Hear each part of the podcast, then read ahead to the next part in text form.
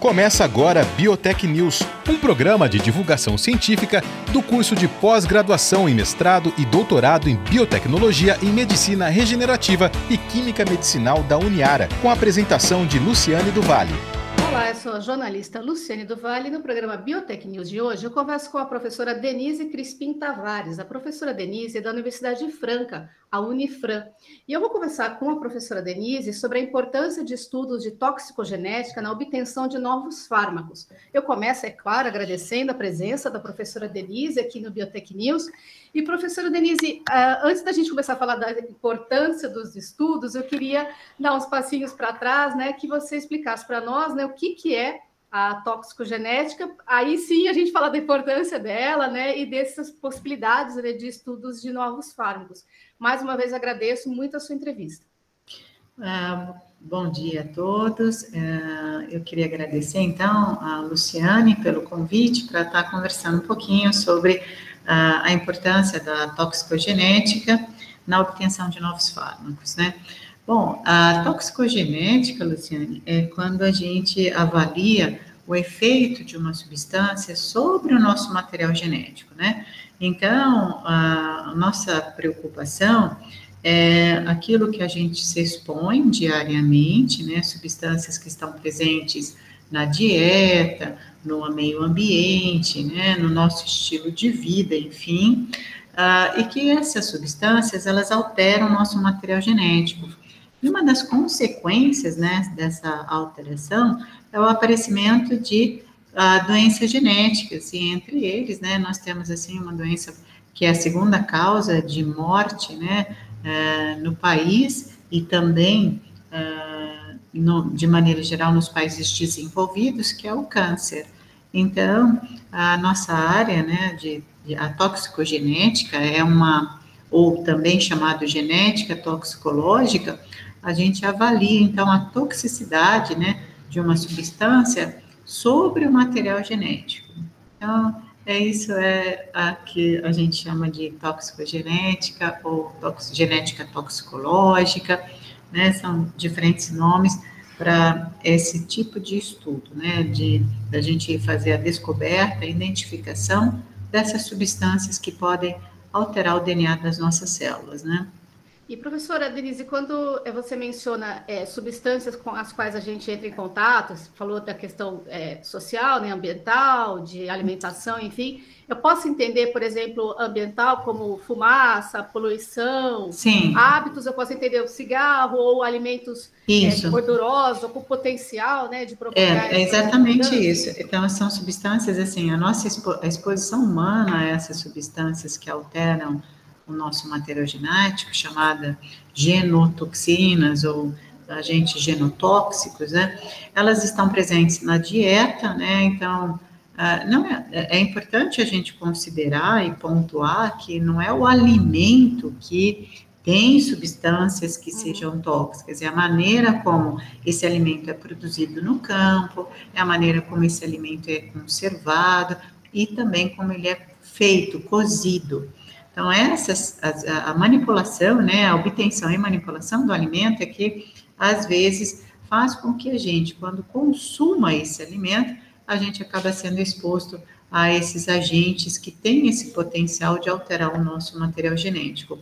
A ambiental, realmente, nós estamos falando de poluentes, é, então, as emissões né, de veículos que lançam para a atmosfera uma série de substâncias químicas, entre essas nós temos substâncias que a gente já sabe que são mutagênicas, né, ah, também na água, os efluentes industriais, que, embora as indústrias tratem desses influentes, né, indústrias responsáveis, elas tratam esses efluentes antes de, da eliminação, né, no leito dos rios, ah, mas às vezes o tratamento não é suficiente para tirar esse tipo de substância que tem essa, esse potencial de alterar um material genético, né, esses agentes chamados genotóxicos. Então, ah, e sobre o, o, estilo de vida, né, a gente está falando realmente sobre alguns hábitos, né, ah, o hábito tabagista, ah, o hábito etilista, né, que de consumo excessivo de álcool, o consumo excessivo de cigarro, Né? Então, esses são hábitos que é, é, faz com que a pessoa, né, que está se expondo, esteja em contato frequente com as substâncias químicas presentes nesses, nesses, nessas, nesse, no, no, na fumaça do cigarro, no álcool das bebidas alcoólicas, é, são, é, eles são substâncias genotóxicas.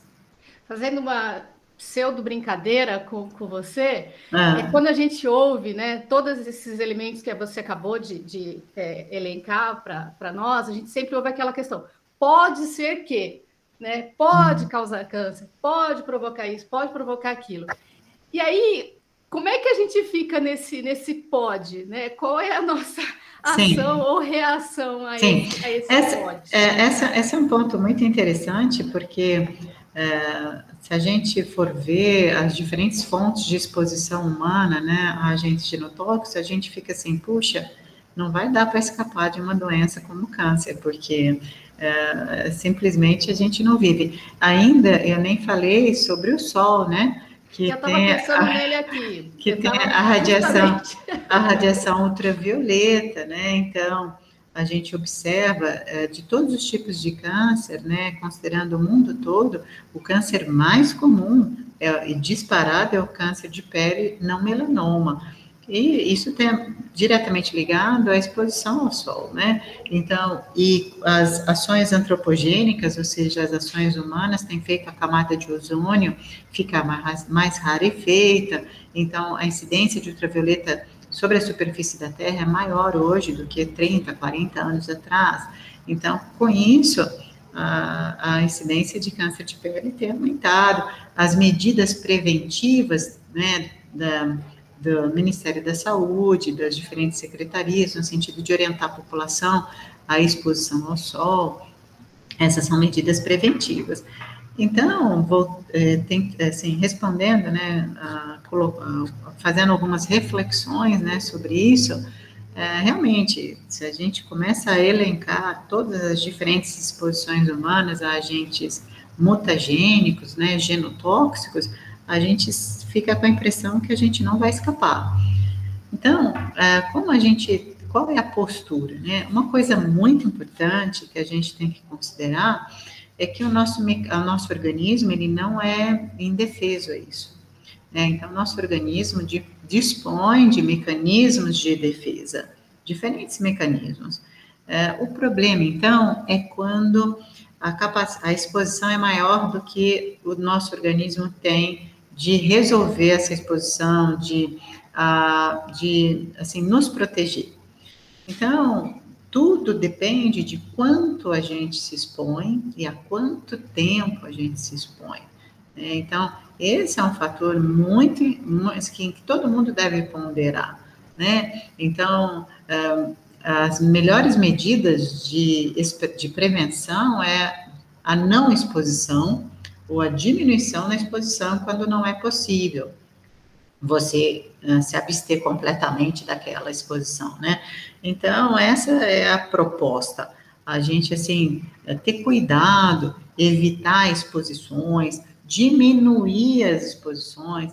Então, tem as campanhas antitabagistas, né? Então, porque você tem aquele que é o fumante, o fumante passivo, então, a gente observa que nos últimos anos, né, a quantidade de fumantes tem diminuído significativamente, a gente observa as leis, né, que foram implementadas no Brasil, onde você, é, lugares fechados você não pode fumar, de maneira, então, que diminui a exposição das pessoas que nem são tabagistas, né, então, eu, eu, vejo assim, a, dentro da agricultura, né, nós temos os defensivos agrícolas, né? Então, cada vez mais estão se buscando alternativas para defensivos agrícolas menos tóxicos, né? as leis de carência, as leis de carência, assim, existe um, ah, quando se usa o defensivo agrícola, tem que ter uma carência para você fazer a colheita do fruto, então isso deve ser sempre, uh, isso deve ser sempre observado pelo produtor,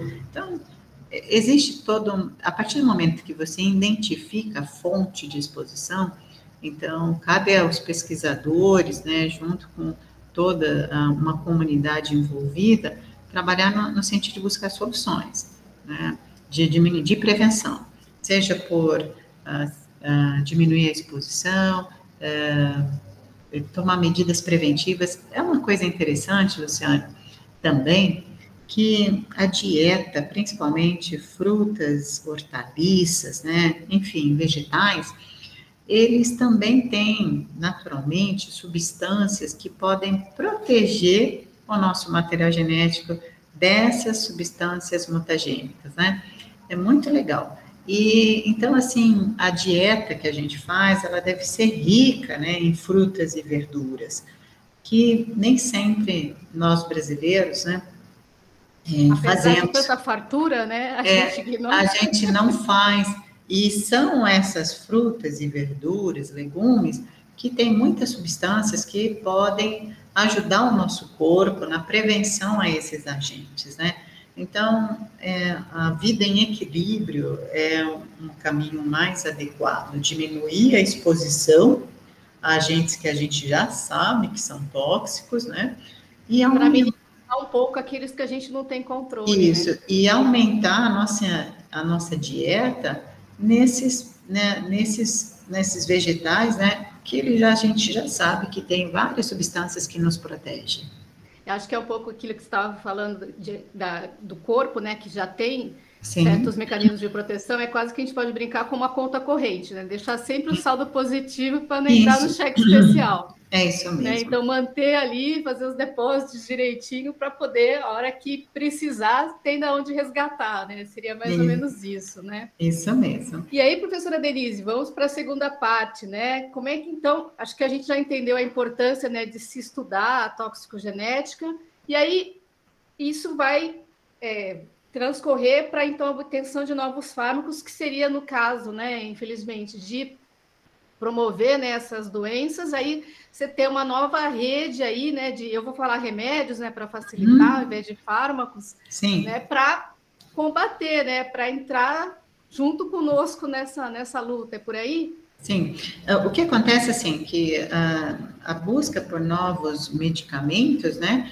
ela, ela existe, ela é contínua, crescente, né, então, uh, mas todo, assim, nos países desenvolvidos, né, assim como no Brasil, quando você obtém uma, substância, um, uma substância química, né, um, um, um medicamento, né, um remédio, um, quando, isso estamos falando da pesquisa, ele tem potencial para tratar uma pessoa, ah, seja assim, para uma hipertensão, ah, para qualquer coisa, né, um remédio para controlar a arritmia, um remédio para cicatrização, para doença anti-inflamatória, todas, enfim, todos. Quando a gente vai fazer o registro, né, para entrar um medicamento no mercado, né, no comércio, esse medicamento, a indústria farmacêutica precisa fazer o registro no Ministério da Saúde. Então, a Anvisa, né, que é a agência nacional que faz essa vigilância, ela tem critérios para você fazer o registro desse medicamento e então o medicamento entra no mercado e está disponível para a população. Para fazer esse registro, a Anvisa ela exige, dependendo de como vai ser o uso, né, esses ensaios, né, esses experimentos, essa avaliação de toxicidade genética. Por quê? Porque, principalmente naqueles medicamentos de uso contínuo, né? Então, por exemplo, doença de Chagas, hipertensão. Então, a pessoa está continuamente exposta, né? A essa substância, a esse remédio. Então, a Anvisa cobra esses ensaios de genotoxicidade para que a pessoa possa uh, tomar o medicamento com segurança, né? Quando a, gente, quando a gente pensa em medicamento, existe um, três pilares, né? Que é a qualidade do medicamento que está sendo produzida, a eficiência, então, que o medicamento seja eficiente e que ele seja seguro. Então, de que ponto de vista de segurança a gente está falando? É, da toxicidade. Então, de repente, você faz uso de um remédio para hipertensão, resolve o seu problema de hipertensão, mas ele é tóxico, né? Então, ou seja, ele tem aqueles efeitos adversos Então, leva a outras coisas que são indesejadas. E muitas vezes não dá para levar aquele medicamento à frente. Então, por isso, a Anvisa, ela cobra, né, ah, para algum, dependendo de como vai ser o uso do medicamento, tem que ter esse ensaio de genotoxicidade. Porque às vezes você está tratando um, uma, uma doença, mas a médio e longo prazo você tem um tumor. Exatamente, é aquela brincadeira, né? Você cobre um santo descobrindo outro, né? E aí você vai provocar talvez um dano não tanto quanto, né? Mas assim, Sim. que vai te demandar mais medicação, tratamento a longo Sim. prazo de algo que poderia Sim. ter sido resolvido, por exemplo, com estudo né, da toxicidade do, do, medicamento. Então, essa é a importância de novas formas. Não adianta você ter, uh, um, por exemplo, um curativo, né, que vai acelerar a cicatrização, principalmente tem algumas doenças, né, que é difícil a cicatrização. Às vezes o paciente tem outras comorbidades, né, diabetes, aí não cicatriza. Então, os pesquisadores estão buscando emplastro, membranas, que possam ajudar nesse sentido. Mas ela é tóxica. Então, é, cai por terra. Então, não, pra, não, vai dar para usar, porque ao mesmo tempo que está resolvendo o problema da cicatrização, está me causando outras coisas. Né? Então, não pode. Então, por isso que a segurança é um dos pilares né, do tripé na obtenção de novos fármacos. E dentro dessa segurança, um dos ensaios é a, esse, essa experimentação, né, essa investigação sobre a toxicidade em nível de DNA né, no material genético. É, é, eu fico te ouvindo, né, e eu fico observando o quanto isso é, é importante, porque se para além de de repente assim, ah, essa medicação de repente ela é super boa, mas olha, ela provoca uma manchinha aqui, mas depois ela passa. Não, você está falando de uma coisa muito mais profunda, né, muito mais complexa. Sim. Ela vai impactar teu material genético, né? Então é muito sério. Sim, e uma coisa que a gente tem brincar, que né? Sim, uma coisa que a gente tem que perceber, Luciane, é que assim, um tumor que aparece hoje, que é diagnosticado hoje, ele não surgiu ontem. Sim. E nem antes de ontem. Então, a exposição, assim, o diagnóstico de um tumor, a gente consegue fazer o diagnóstico por imagem, né? Quando ele tem pelo menos um centímetro, ao redor de um centímetro, né? Pelo menos por ultrassom, né? É, que é o, é o meio mais comum aí. Tem outros, outros, outras ferramentas de imagem para fazer diagnóstico de tumores que são mais precisas, assim, com, que conseguem diagnóstico com tamanhos menores. Mas um ultrassom, por exemplo, é em torno de um centímetro. E para atingir um centímetro, demora quatro a cinco anos. Então, é, é uma coisa preocupante, porque é, o processo, você se expôs lá atrás, né, e viveu muito bem e tal, e de repente você é surpreendido com aí um tumor. E muitas vezes, Luciana, o, Luciane, o tumor é diagnosticado já em, com 4, 5 centímetros, então ele já está no estágio avançado. Por quê? Quando é que a pessoa, pessoa vai se preocupar com o tumor? Quando ela tem algum tipo de sinal, um sangramento, percebe um caroço, e para esses sinais aparecerem, sinais clínicos, é porque ele já está grande. Então, é, é, é, uma, é uma junção de fatores, né, professora? Sim. É a questão da prevenção, por nossa parte, sim, é a questão sim. da implementação de cada vez mais estudos por parte dos sim. pesquisadores, do incentivo a essas pesquisas e esses estudos, quer dizer, todo mundo tem que estar tá aí junto no, no processo né, de, de, de incentivo e implementação também, porque você está mexendo com comportamento. É a hora que pega em comportamento, em hábito. É mais difícil. É difícil. É, é. E é importante, assim, a população entender que a obtenção de um novo fármaco, ela demora uns 10 anos, né? Porque vai desde a você tem que cumprir esses critérios, né? Obter aquele medicamento com qualidade, sem nenhum tipo de contaminação de outros produtos, depois provar a eficiência para aquele fim antibacteriano, anti-inflamatório, antiparasitário, anticâncer, olha, está funcionando. E depois a gente tem que fazer essa parte de segurança, né? Para verificar quais são os efeitos adversos né, se causa alterações no DNA, se o paciente pode ser comprometido uh, no futuro, né, inclusive as suas gerações, né, porque pode alterar aí as células que estão as células que são utilizadas na reprodução, né? E aí você pode ter filhos mal formados. Eu queria mais uma vez, então, agradecer a presença, a entrevista da professora Denise Crispim Tavares. A professora Denise é da Unifran, Universidade de Franca, e a gente conversou um pouco, que deveria ser muito, porque é muito importante, né, sobre a importância de estudos de toxicogenética na obtenção de novos fármacos. Professora Denise, mais uma vez, muito obrigada pela entrevista. Eu agradeço muito, Luciana, a oportunidade de conversar um pouco sobre esse assunto, né? E a gente está continua à disposição para qualquer outra oportunidade. Muito obrigada, viu? Agradeço, Agradeço. Muito obrigada. Você ouviu Biotech News, um programa de divulgação científica do curso de pós-graduação em mestrado e doutorado em biotecnologia em medicina regenerativa e química medicinal da Uniara.